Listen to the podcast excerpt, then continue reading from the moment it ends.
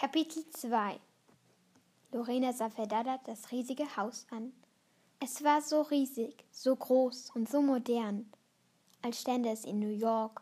Oder es wäre ein Haus, das in 2231 gebaut wäre.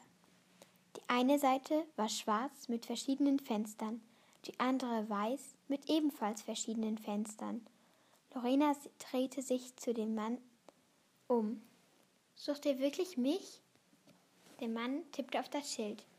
Sie seufzte und sagte Okay. Dann lief sie zum Haus. Sie suchte die Klingel und fand sie in einer Herzform. Es dauerte, dann kam der Summer. Sie öffnete die Tür und sah sich im Raum um. Der Raum war sehr groß und nicht gemütlich.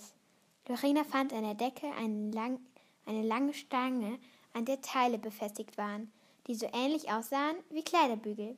Hallo? Oma? fragte Lorena.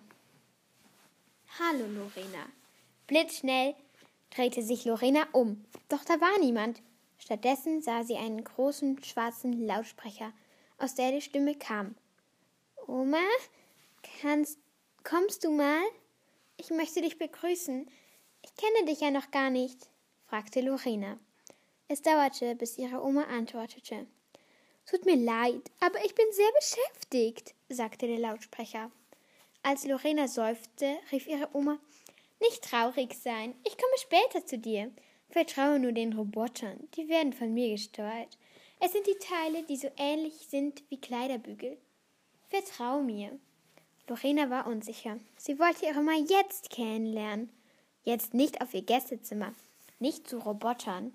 Sie wollte in ein Gutshaus. Oder doch nach Hause? Auf einmal trat sie der Heimwehkummer. Doch Lorena machte sich Mut. Sie war im Urlaub. Als Erste. Zwar nur in Deutschland, aber sie würde das schaffen. Zögerlich schaute sie auf die Kleiderstangen und lachte. Dann schwang sich Lorena an einen Kleiderbügel und ließ sich fahren. Doch nach zwei Räumen merkte sie, dass sie ein Problem hatte.